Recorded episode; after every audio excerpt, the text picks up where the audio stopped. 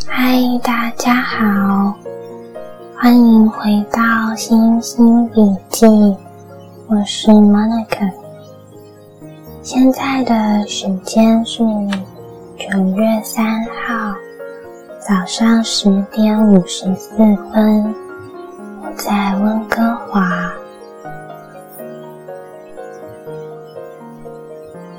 今天想要试试看跟以前不同的讲法。之前是用条列式的方法去说每一周的星象，除了解释星象，也会说一些嗯可能代表的意涵。那我觉得条列式的方法是很清楚，但是录了三集之后，我发觉一个问题，就是因为星象它是连续的、缓慢变动，然后持续变动的。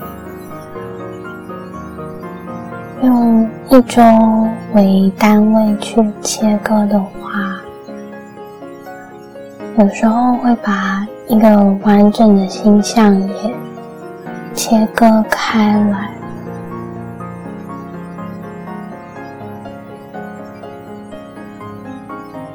所以趁这个机会，我也想说，原本预计的。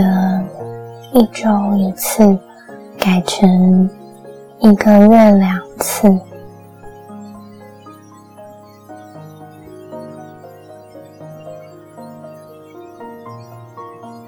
也就是大约两周一次，看看这样子的嗯步调会不会比较。好一点，比较可以呈现出那个星象的稍微整体一点的样貌。好的，那么现在进入今天的主题。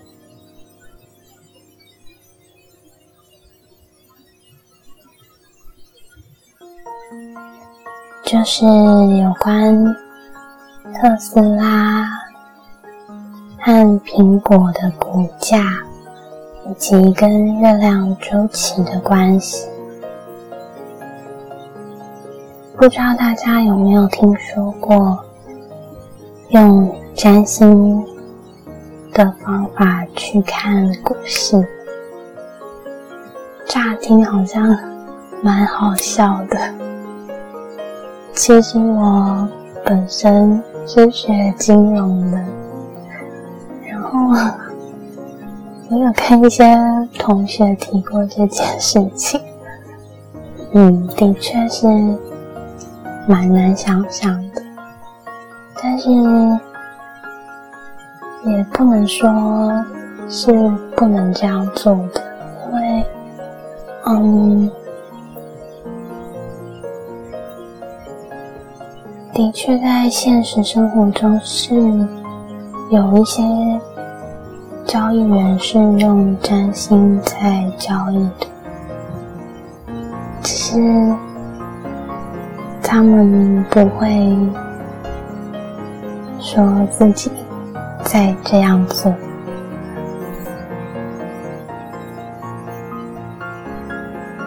那方法是有很多种。大致上，我觉得可以粗略的分成两大类。第一类是，呃，根据星象的变化去推测股市的走势，这是偏向世俗占星的领域。第二类呢是利用卜卦去问财务上的问题，然后做出判断，这是偏向卜卦占星的部分。当然，卜卦占星它可以运用的范围很广，除了像这种财务的问题。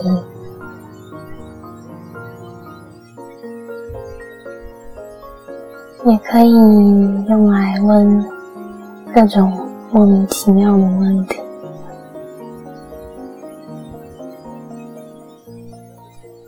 我觉得有一些事情用卜卦是真的蛮实用的，比如说，嗯，家里有养宠物的人，可能可以借着卜卦的方。知道一些宠物的想法，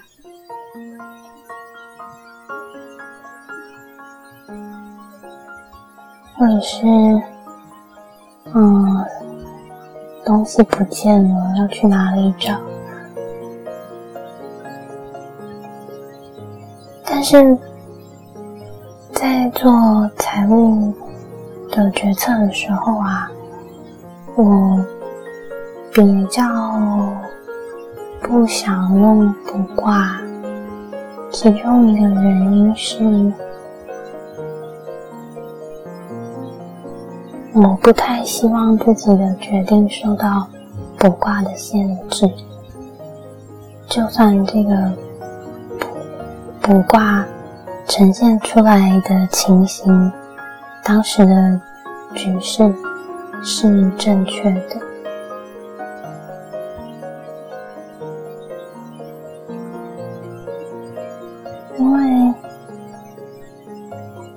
我想，如果有学过卜卦占星的人，就会知道，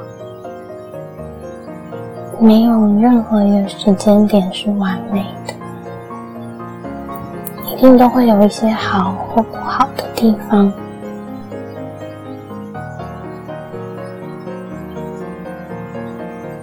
而当我们很想要知道某件事情的答案的时候，常我们心里其实已经有一个想要听到的答案，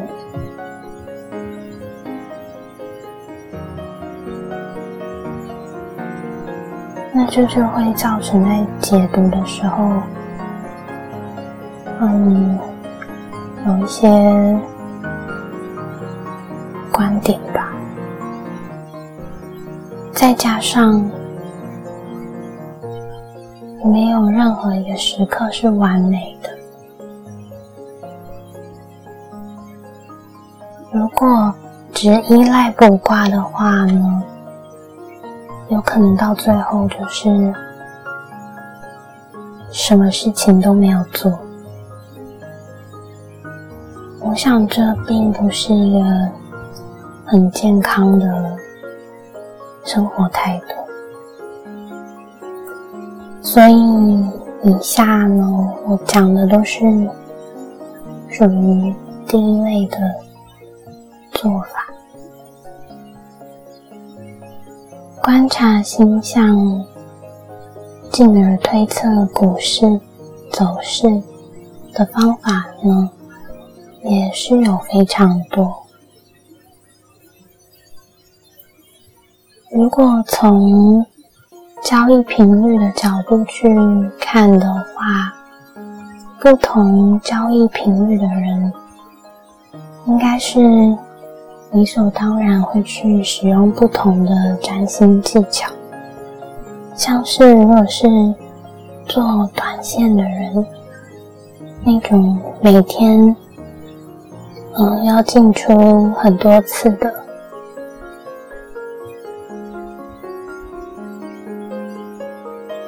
对于这种类型的投资人，他势必是要去注意宫位的变化和月亮，因为月亮的速度是比较快的。但是如果是一个月或一季交易几次的人来说呢？嗯，可能是看的时间呢就不用那么精确。我自己的话呢，是一个比较懒惰的人，而且每天要睡很多觉。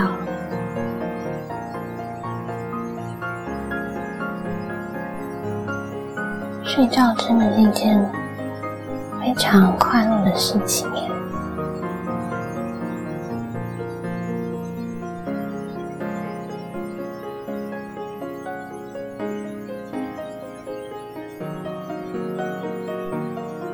总之呢，我是偶尔才敲一笔，所以不用盯得那么勤快。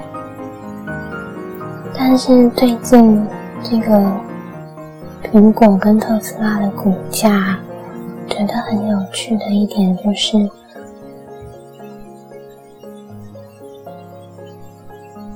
观察到他们的股价是有随着。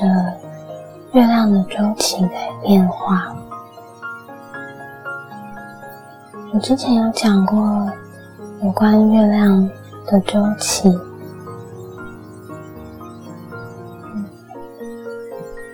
基本上呢，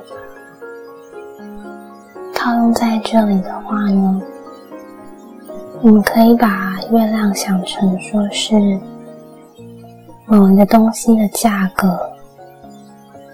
然后这个价格呢，随着月亮的盈缺变化而上升或下降。也就是当我们看到月亮从新月上弦月，然后逐渐满月的时候呢，它象征着一种。累加一种增长，股价可能在这个时期是往上走的，然后从满月到下弦月，然后到一个新的新月，这。半个月呢，随着月亮逐渐的消逝，股价也可能像月亮象征的这样子，嗯，慢慢的往下。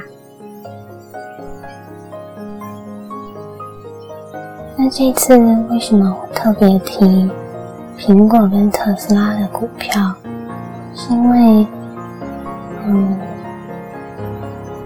他们都在八月三十一号拆股，所以这个是满月的刚好前一天开始。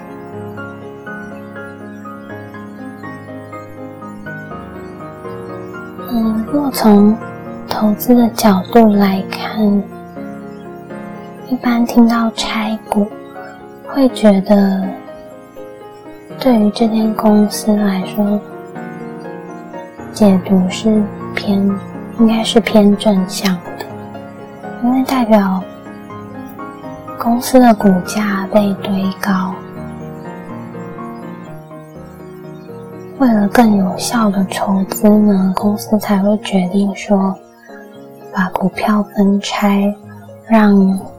这个股价下降，然后使投资人更容易，嗯，去投资这家公司。简单的说，就是代表这间公司它还有投资的空间。通常是这样的情况，我们会看到公司拆股。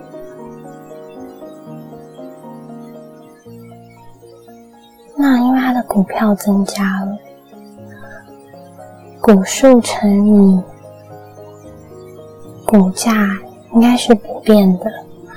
当股数增加，股价自然就是下跌。然后这个下跌的比例呢，就是根据公司拆股的比例。像苹果的话是一股拆四股，那股价就是会变成原先股价的四分之一。特斯拉的拆股是一比五，股价就会变成原先的五分之一。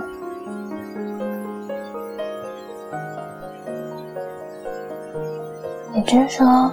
苹果的股价在拆股之后，我们可以看到是从原先应该是五百左右，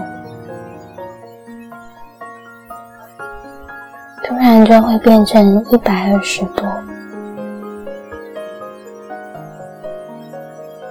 特斯拉的话呢，就会从原先的应该是两千。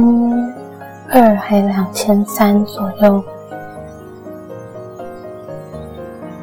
突然就会变成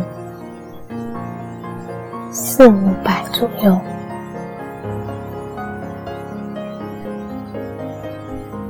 然后，并且在拆股之前呢，我们也可以看到这两间公司的股价都是持续在垫高的。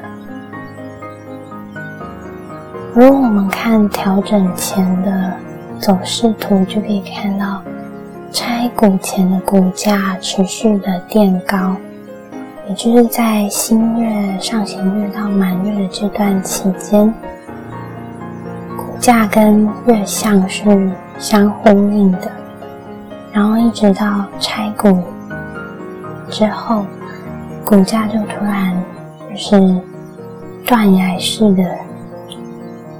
下降。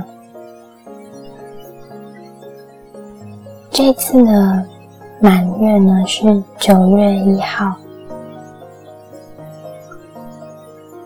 从满月的这个时点，其实我们也可以观察到有关这个断崖式的价格变动。为什么呢？因为月亮在这个满月中，它是位于双鱼座的十度，然后同时天王星它在金牛座的十度。天王星，我们知道就是代表一种变动，突如其来的。变化。天王星在金牛座十度的这个位置呢，结合满月的真相，可以说这种突如其来的变化是可以感受到的。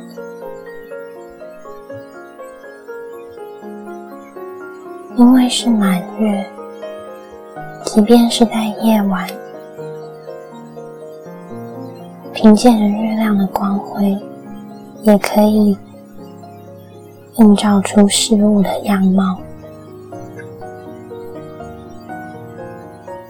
可以这样子去解释。那我们现在已经是满月之后了。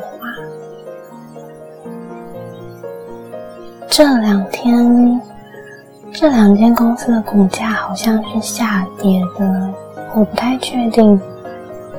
但是，嗯，像我们可以观察一下，是不是真的有符合这个月亮的周期，还蛮有趣的。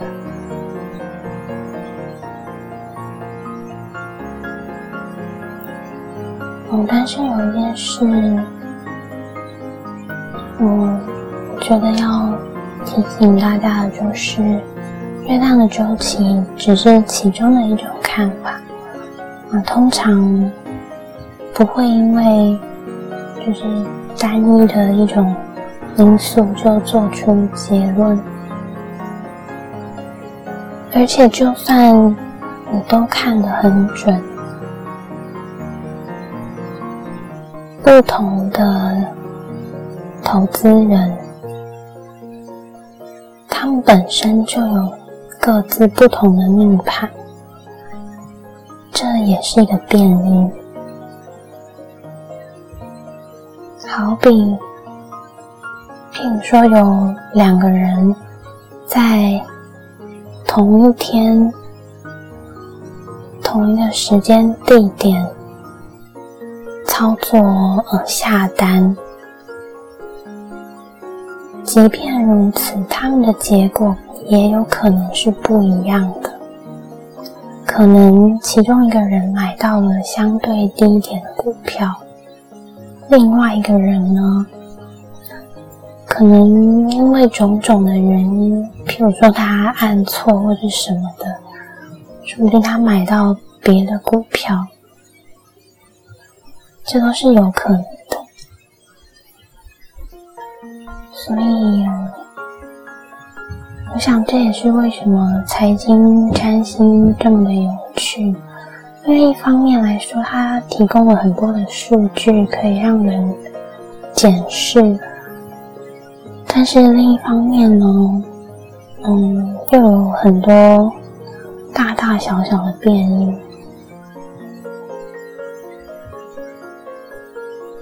那有关九月上上半月的星象，嗯，还有。还有两件事情，觉得蛮有趣的。第一个是木星跟土星停滞，土星它会在九月月底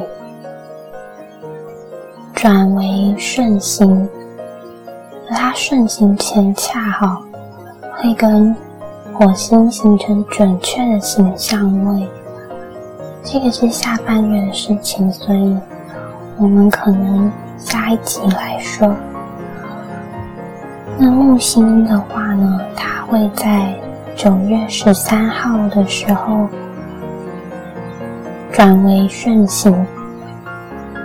嗯，对了，这边也要稍微提醒大家，就是。我说的时间啊，是以我在温哥华这里的角度看的。如果你在别的城市，比如说，如果你在台北的话呢，会比这里的时间早十几个小时。木星的顺行呢，应该算是还不错的一个消息。虽然我们知道它目前位在摩羯座顺行之后，还是会在这里待到十二月底，但是它的速度会逐渐加快。而且在他离开摩羯座，进入下一个星座之前呢，他都没有要再停下来或是回头，像是在说他已经完成了某些事情，然后他在自己的轨道上面，知道自己。接下来要往哪里去？我觉得这个是很重要的。就像我们在生活中，有时候，有时候我们可能根本没有意识到自己需要改变，所以生活可能就会一直停留在那个。让我们不开心的情况。一直到我们对自己的处境有认识之后可能才会发现说啊是需要改变的。那另外一点则是金星跟水星进入下一个星座，金星会在九月七号进入狮子座，水星则是在九月六号进入天秤座。那为什么会特别提这两个星星的换座呢？因为当金星脱离了巨蟹座，进入狮子座的时候，它原本在巨蟹座跟火星和土星形成的那个困难的相位啊，就会大幅的。减弱了。我是比较倾向于当一个星星换座的时候，原本的相位就比较难成立的这种看法，因为每个星座的性质是不一样的。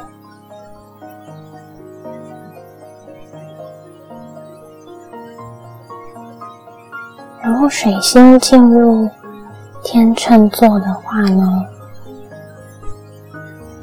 也对这个水星很有帮助。一方面是因为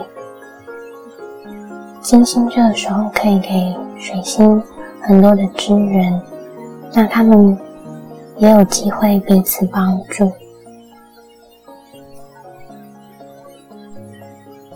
譬如说，可能有助于讯息的流通，还有一些可能延迟的包裹吧，就会开始陆续的送达。然后，他们都是在九月的第二周。换座的，所以如果你在九月的第一个星期觉得比较有压力的话呢，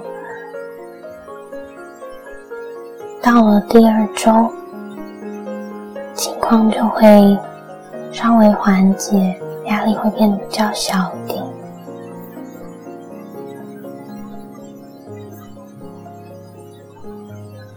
好。那这次差不多说到这里，谢谢你的收听，我们下次见。